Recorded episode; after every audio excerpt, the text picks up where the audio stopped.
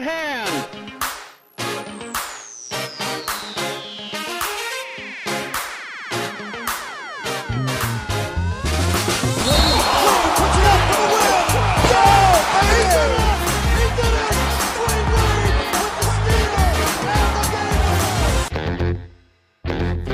Ajustate los tenis y amarra tus agujetas, porque aquí comienza Basquetboleros el podcast. Saludos amigos y sean bienvenidos a esta nueva etapa en el proyecto de Basquetboleros, un foro que ustedes ya conocen desde Twitter, en Facebook, en Instagram, pero que ahora se va a extender al formato de podcast para que ustedes puedan escuchar un análisis mucho más a detalle, también ser parte de la polémica con nuestro grupo de especialistas y también, ¿por qué no?, aprender del deporte ráfaga. En lo particular, es un placer unirme a esta nueva era de un gran proyecto donde semana a semana estaremos hablando sobre lo más destacado en el baloncesto profesional de los Estados Unidos y algunas otras latitudes. Mi nombre es Gabriel Garduño y estaré episodio a episodio con ustedes acompañando a Marco, a Robert y a varios amigos más en este espacio en el que seguro te la vas a pasar muy bien y donde nosotros también nos vamos a divertir hablando de lo que más nos gusta, que entre otras cosas, por supuesto, es el baloncesto. Así que el día de hoy le vamos a entrar a lo bueno porque estaremos hablando sobre los canjes, lo que dejó la fecha límite de cambios en la NBA y también sobre la carrera en la búsqueda por el premio al jugador más valioso. Ambos temas nos dejaron mucha tela de dónde cortar, así que pues bueno, vamos a estar hablando de esto, pero no sin antes presentar a los expertos, a los grandes, grandes analistas que están semana a semana en este programa y sin ningún orden de importancia. Comienzo con uno de los fundadores de este proyecto llamado Basquetboleros, además fanático de los Spurs de San Antonio y el defensor número uno de los hombres altos en la duela. Así que si tú juegas de ala pivot, de centro, pues bueno, ya te irá cayendo muy bien. Me refiero a Marco Antonio Alcántara. Marco, ¿cómo estás? ¿Qué nos traes el día de hoy? Gabriel, un gusto saludarlos, pues emocionado por este nuevo proyecto. La verdad es que le estamos echando muchas ganas para cada día informar más, pero también para comentar y tener más espacios con ustedes. Mucho que, poder contar en este medio como es toda la, mitad de, temporada y lo que se viene. Apenas viene lo bueno, así que un gusto para poder platicar con, con ustedes. Efectivamente, se viene la parte más importante de la temporada, la que separa a los aspirantes de los candidatos, pero también está con nosotros la otra parte de basquetboleros, uno de los jefazos del programa que tiene más de 20 años de experiencia en los medios de comunicación y en organismos deportivos, que es defensor a muerte de la NBA Vintage de las épocas románticas del baloncesto, que también tiene lo suyo como fanático de los Pistons, de los Detroit Pistons, pero que actualmente está un poquito en pausa y que dice le gustan los tacos de todos colores y sabores. Me refiero nada más y nada menos que Roberto Álvarez. ¿Cómo te va, Robert? ¿Qué nos cuentas? Gabriel, un gusto, buenas noches. Marco, buenas noches. Amigos, buenas noches. Y bueno, bienvenidos a esta eh, presentación del nuevo proyecto de Basquetboleros, que es el podcast. Eh, contentísimo de estar en, este, en este grupo, en este proyecto. Y como lo mencionas, Gabriel, eh, hay muchas cosas de las que podemos hablar eh, de la NBA y qué mejor hablar de lo que ha pasado con eh, la agencia libre que acaba de terminar precisamente el periodo para poder hacer cambios dentro de la liga. Un día súper emocionante por todos los que seguimos la NBA y obviamente hubo ganadores y perdedores y de eso vamos a estar hablando un poco más adelante.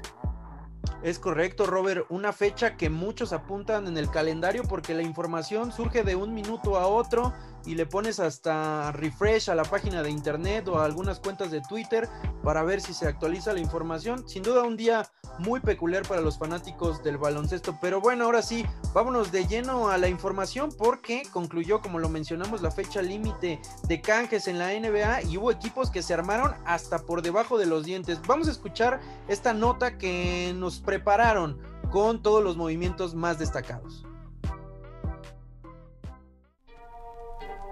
Se cumplió la fecha límite de cambios en la NBA y varios equipos jalaron el gatillo en búsqueda de mejorar sus aspiraciones rumbo a la postemporada. Escuadras como los favoritos Brooklyn Nets y Los Angeles Lakers reforzaron sus prominentes plantillas, mientras que equipos como los Denver Nuggets y los Portland Trail Blazers atacaron sus necesidades para cerrar fuerte la temporada regular. Los movimientos que más destacaron fueron Nikola Vucevic de Orlando a Chicago. El veterano centro llega a los Bulls junto al Farouk Aminu por un paquete de dos jugadores y dos primeras rondas del draft. Víctor Oladipo de Houston a Miami, un par de jugadores y el intercambio de una selección de draft permitió al guardia de 28 años unirse al campeón de la conferencia este. Aaron Gordon de Orlando a Denver. La presencia física del exjugador del Magic se une al talento de Nikola Jokic y compañía, a cambio de dos jugadores y un pick protegido del draft 2025. Rayon Rondo de Atlanta a Clippers. El guardia veterano vuelve a la costa oeste, en canje por el talentoso Luke Williams y dos elecciones de reclutamiento colegial.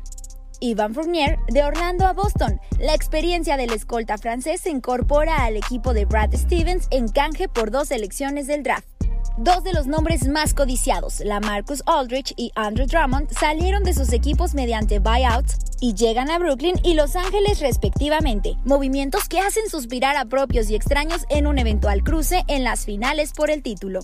Otros intercambios destacados fueron los de George Hill a Filadelfia, Trevor Ariza a Miami, Marquise Chris a San Antonio, JJ Redick a Dallas y Javal McKee a Denver, entre otros. En contraparte, elementos como Kyle Lowry, Lonzo Ball o Bradley Bill, de quienes se especuló cambiarían de equipo, terminaron por permanecer en sus escuadras. Para basquetboleros informó Paola Rincón y recuerda que puedes seguirme en mis redes sociales como pao-rgd. Muchas gracias a Paola por la información, sin duda que muy completa. Pero ahora sí ya vamos a entrar a lo bueno, al debate, a lo picoso, por lo que usted le dio play a este archivo de audio. ¿Quiénes son los ganadores y quiénes son los perdedores de la agencia libre? Primero, Marco, voy a comenzar contigo. Dinos, por favor, ilumínanos qué movimientos te encantaron, cuáles fueron sexys y cuáles no en este límite de canjes. Venga, Gabriel, pues mira, sin, mucho preámbulo, vamos a empezar con los ganadores. Me gusta más empezar por ahí, pero también hay que ver algo, ¿eh? No, no me quiero concentrar en los normales, ni siquiera en los que vamos a pensar obvios para pensar ir a pelear un campeonato. Me voy por el primero que me gustó mucho y, de ustedes dependerá de si me dicen si es campeonato o no. Los Nuggets de Denver. Me gusta mucho lo que, lo que está haciendo ese equipo eh, si recordamos, bueno, ya todos lo veíamos como un equipo sensación la, temporada pasada. Y yo creo que lo que ellos están haciendo ahora, eh, metiendo a un ya conocido incluso de, México, un consentido de acá de, la afición cuando vinieron, Aaron Gordon, se me hace que el juego va a ser muy divertido para verlo en Denver. Eh, no sé si catalogarlo, eso es lo que, lo que quiero comentar también con ustedes, y ya con esto le alcanza a Denver para soñar en los planos ya de, de unas finales NBA pero Aaron Gordon a mí me, me, gusta mucho el, el, tema de cómo puede estar eh, defendiendo, cómo le puede abrir espacios también al juego eh, eh, interno de, de, Denver, ¿no? Yo creo que, por ejemplo, lo que pueden hacer atrayendo toda la marca en la pintura y de repente por los, los, laterales de la cancha empezar a darle vuelo a Aaron Gordon, nadie lo va a parar. Yo creo que es una, una adición muy importante para mí. Siguiente que, me gusta, vámonos un poquito más abajo, con, con, los que están ahorita peleando el puesto 8, digámoslo así, con los eh, Mavericks de Dallas, eh, la adición de JJ Reddick. Me sorprendió mucho, te voy a decir por qué, porque yo creo que JJ Reddick eh, tenía un, un, gran aporte con el equipo comandado ahora por Zion Williamson, pero de repente todo empieza a cambiar por medio de Zion, le dan más minutos a Zion, eh, eh, los Pelicans van mejorando mucho también, por otro lado. Pero entonces eh, me sorprende mucho el cambio que J.J. Reddick se vaya y que llegue a Mavericks. Le da, sobre todo para mí, esa adición de alguien con, con una clase en, cuestión de tiros, una clase en cuestión de comandar también la cancha y, puede aportar mucho a los novatos, entre comillas, como son Luca, como son Porzingis y toda la gente que puede, se está reconstruyendo en Dallas. Me gusta mucho también ese cambio.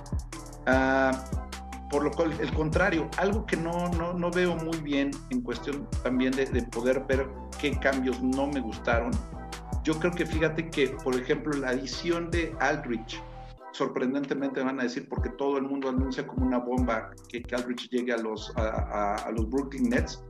Para mí es alguien que, que ya no encajaba en, en el San Antonio que, que, es ahora, ¿no? El nuevo San Antonio, las nuevas generaciones. El buyout surge porque pues para mí también no hay equipo que también lo pueda hacer más interesante el cambio y controlar a un equipo de por sí que ya traía Harden, ya traía Durant, ya traía Kyrie, etcétera, etcétera, y le agregas, sí, para mí es un tipo más serio, vamos a llamarle así, del lado de la cancha, de, del control de la abuela Aldrich. Él acepta esta última oportunidad, pero se me hace ya muchísimo, muchísimas estrellas que no creo que le alcance ya a poder conformar un, un gran equipo. Ese cambio a mí realmente creo que va a ser algo que no les va a dar eh, un buen funcionamiento. Y bueno, pues, de, los demás creo que también eh, un poquito los Clippers, ¿no? Con Lou Williams que llega.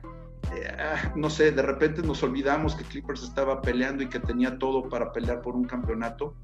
Y, de repente ese cambio siento que tampoco le va a dar la fuerza necesaria. Siento que Clippers va, va, va a tener un buen desempeño durante la temporada, pero no le va a alcanzar para llegar a grandes niveles ese creo yo también que es un, punto débil en las cuestiones de cambios que se lograron en estas, en estas fechas. Efectivamente, cuatro movimientos que llamaron mucho la atención. El de Gordon, que recién ayer hacía su debut con los Nuggets y decía en conferencia de prensa que no le ve techo a este equipo, que me parece que los alcances que él percibe en esta plantilla pues son muy altos. Entonces yo creo que es un mensaje para todos en la conferencia del oeste. Y por el contrario, lo de Luke Williams, ¿no? Que ayer en redes sociales también ponía un poco que después del canje había considerado incluso el retiro por unos momentos, pero que después recapacitó y que por supuesto pues va a seguir su carrera en la NBA. Pero ahora vamos con Robert, que espero que venga candente, ¿no? Que venga como siempre, como le gusta, polémico y que nos sorprenda con alguno de estos movimientos. ¿Cuál fue el equipo que, o el movimiento, mejor dicho, que más te gustó, Robert, y el que menos te gustó de la fecha límite de cambios? Bueno, eh, el que más me gustó, más bien me gustó cómo actuó la gerencia de Chicago por dos razones. Ya tenía un equipo que estaba despegando de la mano de Zach Lavin. Zach Lavin se convirtió en un todo estrella esta temporada y de hecho desde que vino a México eh, le vimos grandes cosas.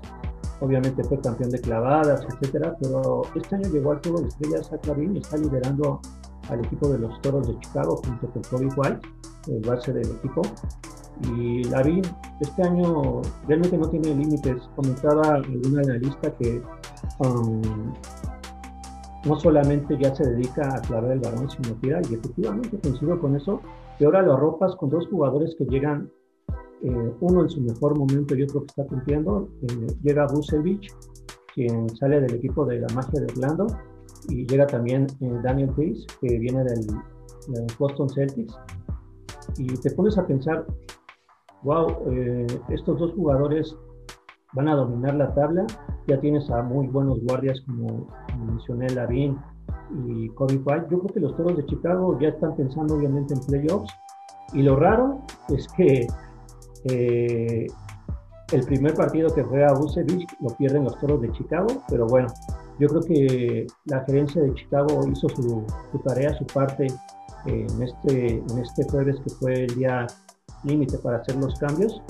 Y la verdad, yo digo, digo, no soy fanático de los Bulls, pero yo creo que la mayor parte de sus aficionados, de sus seguidores, estuvieron muy contentos por lo que hizo este, esta gerencia. Y otro cambio que me gustó mucho, aunque no soy un seguidor de él, pero bueno, reconozco que la gerencia hizo también buen su papel, fue la llegada de Ryan Rondo a los Clippers de Los Ángeles.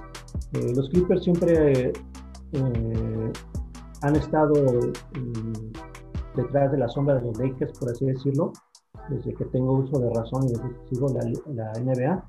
Y las últimas temporadas le han peleado a los Lakers por ver quién es el mejor equipo de la NBA, bueno, de Los Ángeles en la NBA.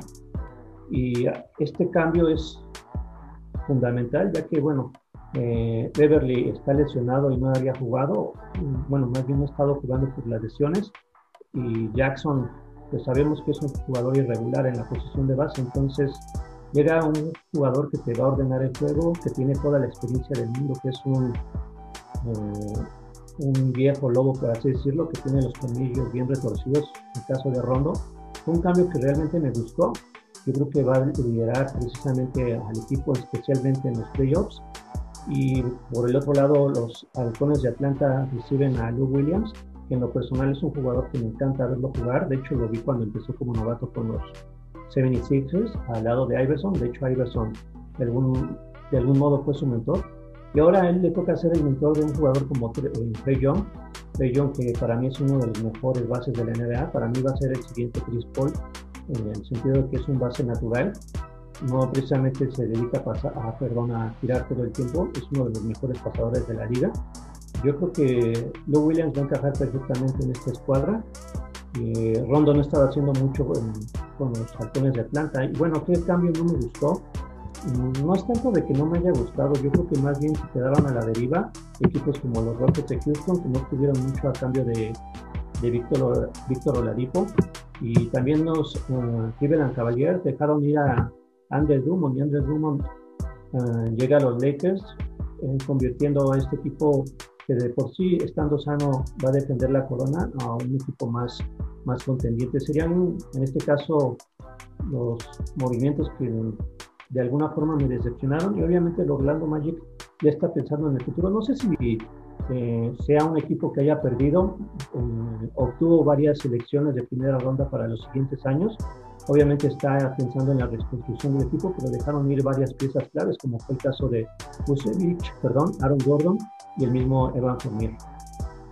Y toda una desbandada, un éxodo el que se está presentando en el equipo de Orlando, que ahora tiene pues a Markel Fultz, aquel que fuera primera selección de draft, pues completamente solo y tratarán con ese capital de draft, pues rodearlo de mejores armas para tener mucho mejores tiempos. Y evidentemente pues también ese ese canje no ese swap que se dice que tuvieron tanto los Hawks como los Clippers con esos veteranazos como Lou Williams, un tres veces ganador del sexto hombre de la liga y un Rondo que pues viene de ser campeón precisamente en esa ciudad, pero con los Lakers de Los Ángeles, pues obviamente sin duda alguna también eh, se vuelve algo interesante de ver, ¿no? Y por supuesto que estaremos ansiosos de ver cómo resulta cada uno de estos canjes. Pues bien, estuvo bueno la verdad el primer tema, así que nos quedamos con muchas ganas de más, de escucharlo, pero obviamente será en entregas posteriores de este podcast. Así que vamos a ver si se pone más caliente el debate en el tema del jugador más valioso. De momento vamos a ir a una breve pausa y nosotros regresamos por ustedes, o con ustedes, mejor dicho. Así que no se muevan porque volvemos en breve.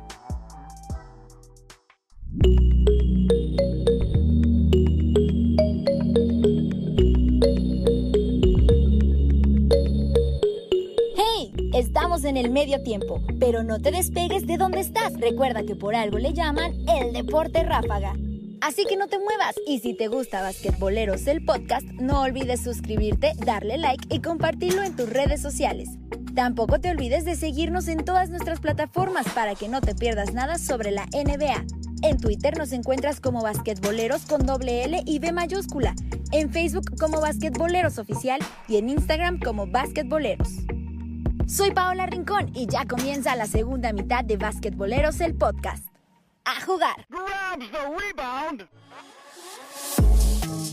Amigos, estamos de vuelta y les agradecemos por seguir escuchando Basquetboleros el podcast. Todos los temas que son tendencia, todos los temas que son polémica, usted los podrá escuchar aquí siendo analizados por los expertos. Y nuestro segundo tema del día de hoy no es la excepción porque la carrera por el premio al jugador más valioso está más candente que nunca. Ha habido movimientos derivados de las lesiones de cada uno de los candidatos y al día de hoy pues hay un claro favorito que eh, sin duda alguna en Las Vegas está señalado. Sin embargo, vamos a escuchar esta nota que nos preparó Paola Rincón sobre cómo se mueven los momios en las casas de apuestas, en los casinos, para ganar este premio. Basquetboleros, nos encontramos más allá de la mitad de la temporada regular en la NBA y algunos jugadores comienzan a separarse del resto en la lucha por los reconocimientos individuales de la liga. La carrera por el jugador más valioso no es la excepción, a pesar de que algunas lesiones han cambiado el panorama entre los candidatos en Las Vegas. Los favoritos al MVP en las casas de apuestas, a falta de siete semanas de que concluya la campaña regular, son el actual monarca y bicampeón en la fila, Giannis Antetokounmpo, quien promedia 29 puntos, 12 rebotes y 6 asistencias por partido. Él paga una cuota de 11.0, es decir, por cada dólar que inviertas recibirás 10. LeBron James recompensa con una cuota de 8.0, por el que sería el quinto premio de su carrera al jugador más valioso, luego de registrar 25 puntos, 8 rebotes y 8 asistencias por partido. Sin embargo, la recuperación de hasta 5 semanas de su lesión de tobillo podría dejarlo fuera de la contienda. La destacada campaña de James Harden en su primer año con Brooklyn lo instala como el tercer máximo favorito con una cuota de 7.5, cifra que ratifica buen momento como líder asistidor de la liga y 26 puntos en promedio por partido. El camerunés Joel Embiid se ubica segundo con un momio de 6.5 a pesar de no jugar desde el 12 de marzo por una lesión en la rodilla izquierda. El jugador de los Sixers promedia casi 30 puntos y 11.5 rebotes por encuentro en apenas 31 duelos. Nikola Jokic continúa afirmando un año fantástico como líder de rating en eficiencia, según Pro Basketball Reference, al promediar 27 puntos, 11 rebotes y 9 asistencias por partido. El Joker paga una cuota de 1.91 por cada dólar invertido. Otros jugadores que integra la lista son Luka Doncic con 15.0 en cuota y Damian Lillard con la misma cifra. Además, Kawhi Leonard con 29.0 y Stephen Curry con 31.0 en los momios. Soy Paola Rincón y recuerda que puedes seguirme en mis redes sociales como pau-rgd.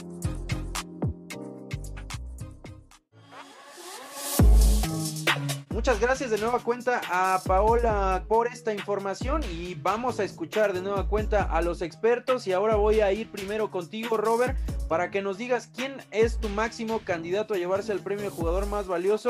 Me parece que las vibras ahí me dicen que tienes un jugador fuera del radar. Explícanos por favor quién es tu candidato. Eh, pues efectivamente, bueno, escuchamos la lista de Pau de todos los que están favoritos en este momento en Las Vegas y bueno, yo me inclino más por lo que provoca un jugador. De hecho, les quería preguntar a ustedes dos, ¿qué, consideraría, qué considerarían para nombrar un MVP? Obviamente son las estadísticas, sus números personales, pero desde un punto de vista personal, yo consideraría un MVP a un jugador que te cambia toda una temporada de una a otra. Y para mí esto ha sido Chris Paul para los Suns. Eh, a pesar de que Chris Paul esta temporada no está teniendo sus mejores números, obviamente ya está en la última fase de su carrera como profesional, si lo quieren ver así, aunque no se ha mermado su juego, está promediando 17, perdón, 16 puntos, 4.7 rebotes y 8.5 asistencias. Eso a los 35 años te explica que sigue el tipo jugando a gran nivel. Y un punto muy importante es qué es lo que pasaba con los Suns la temporada pasada, qué es lo que está pasando ahora que acabamos de cruzar la primera mitad de la temporada. Y los Suns tienen, eh, para que lo relacionen con lo que estoy mencionando, tienen el mejor récord en la NBA, eh, segundo mejor récord, por así decirlo, esta temporada están en segundo lugar y no tenían esta marca o este título desde el 2008. O sea, desde el 2008 no estaban entre los primeros dos lugares de la liga esto te habla del efecto que está teniendo precisamente eh, Chris Paul en el equipo de los Suns. Y lo vimos la temporada pasada, cómo eh, Chris Paul eh, ayudó a muchos jugadores jóvenes del Thunder de Oklahoma. en este caso está pasando lo mismo con los Phoenix Suns.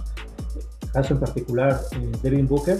Devin Booker está jugando muy bien y obvio porque está recibiendo las asistencias de Chris Paul, está de alguna forma eh, asesorando. Y otro jugador que del que no se habla mucho es eh, Michael Bridges, eh, quien está jugando a un gran nivel con Phoenix. Y no se diga Ayton, de Andre Ayton, que está jugando también el poste de los Suns, está jugando a un gran nivel. Y obviamente esto es a causa del efecto de Chris Paul. Eh, les pregunto, obviamente, qué es lo que considerarían ustedes para mencionar o para nombrar un MVP. Para mí, sí, eso sería lo, lo más importante, el impacto que está teniendo dentro de la franquicia. Y bueno, estoy respaldándome por las, obviamente por los números. Y bueno, eh, si nos vamos a los favoritos, obviamente lo mencionó Pau en la lista, Nikola Jokic está teniendo una gran temporada eh, este año con, con, los Nuggets. Obviamente es uno de los favoritos y no habíamos visto un jugador que sobresaliera en tantos rubros, por así decirlo. Está eh, promediando prácticamente 27 puntos y 11 rebotes por juego y 8 puntos asistencias para ser un hombre arriba de los 2.10, 2.13 eh, en la NBA es algo insólito. Nunca habíamos visto un jugador que tuviera esas características que marcara una pauta dentro del equipo. Y los Nuggets de Denver están jugando, pues digamos que una de sus mejores temporadas en la NBA. Lo mencionábamos previamente fuera del aire que habían llegado a la final de conferencia. Eh, en este momento se encuentran con marca de 28 triunfos y 18 derrotas, lo cual te habla también del efecto que está teniendo este gran jugador. Y obviamente no se encuentra solo, ¿no? Pero yo lo mencionaba, que es lo que toman en cuenta. Chris Paul no está rodeado de tanto talento como Jokic en los Nuggets.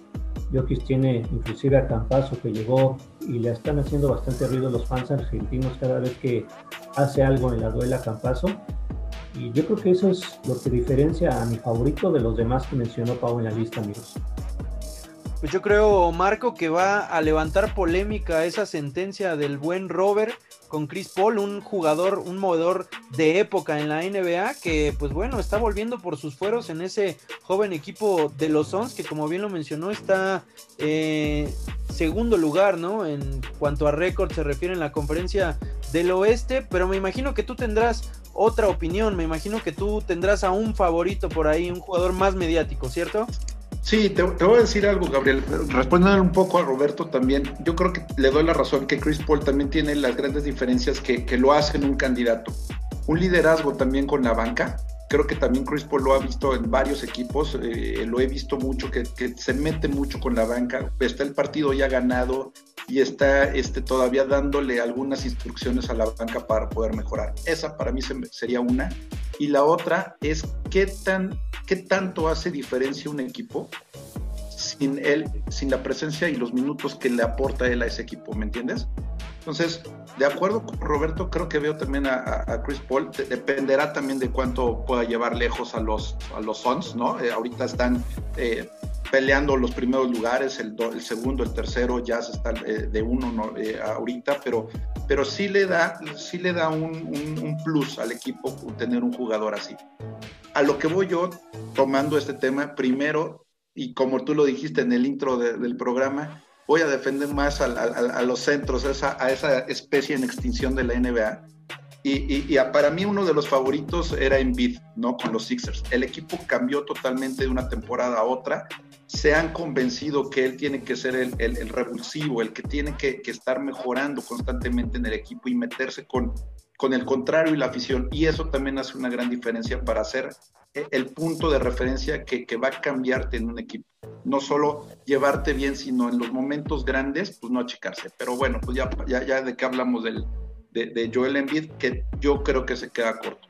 Me sigo yendo internacional con el tema y yo, yo sí creo que, coincidiendo un poco también con Roberto, yo creo que voy más por Jokic, por eh, eh, eh, este gran, gran jugador que nos ha regalado en estos nuevos aires que tiene la NBA, con nuevos equipos también protagonistas como son los Nuggets.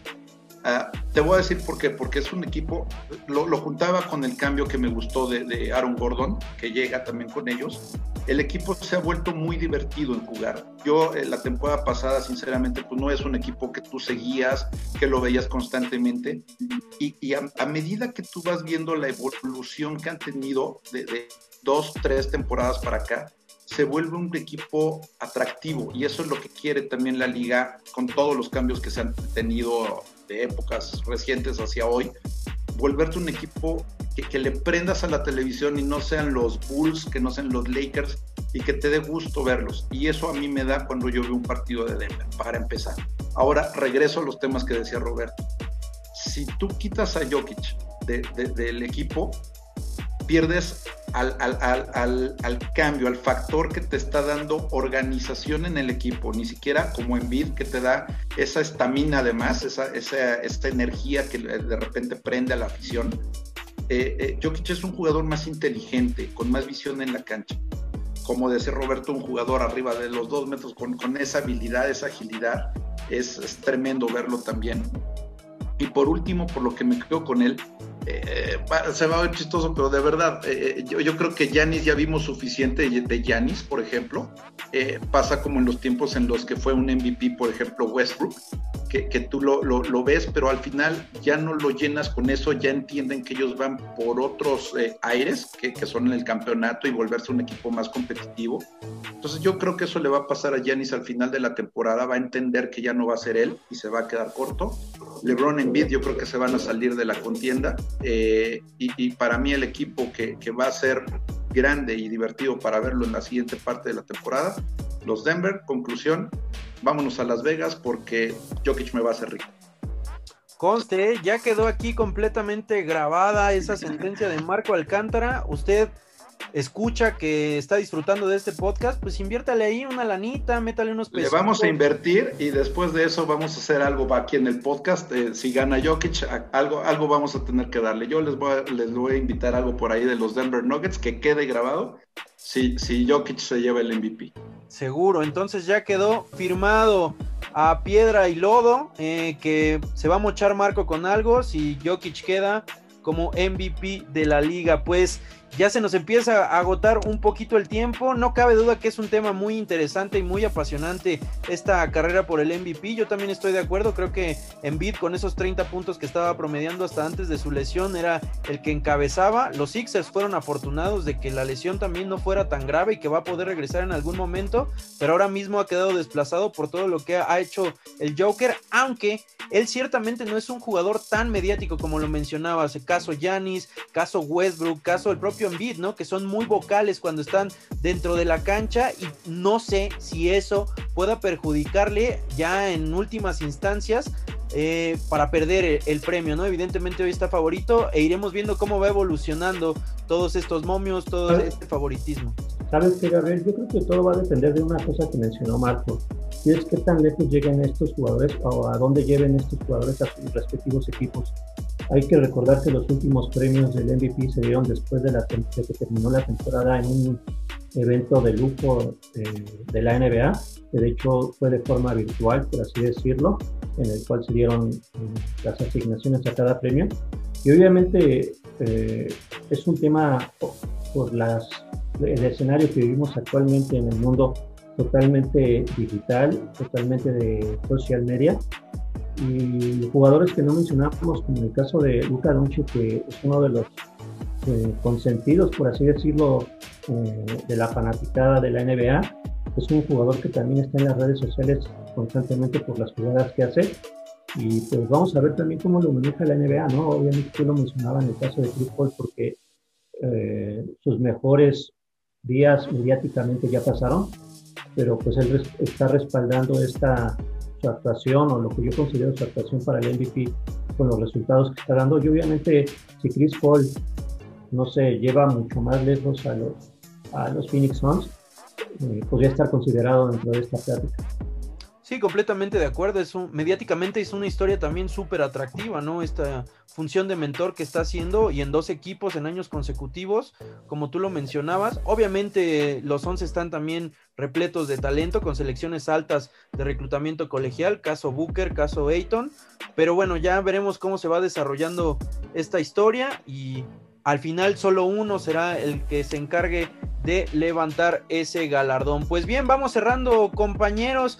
Tuvimos una gran primera emisión de este podcast de basquetboleros y voy contigo, Marco, algo que quieras agregar, también mencionar tus redes sociales en caso de que tengas personales y si así lo quieres mencionar o dónde te pueden seguir o a dónde te pueden hacer llegar un mensaje.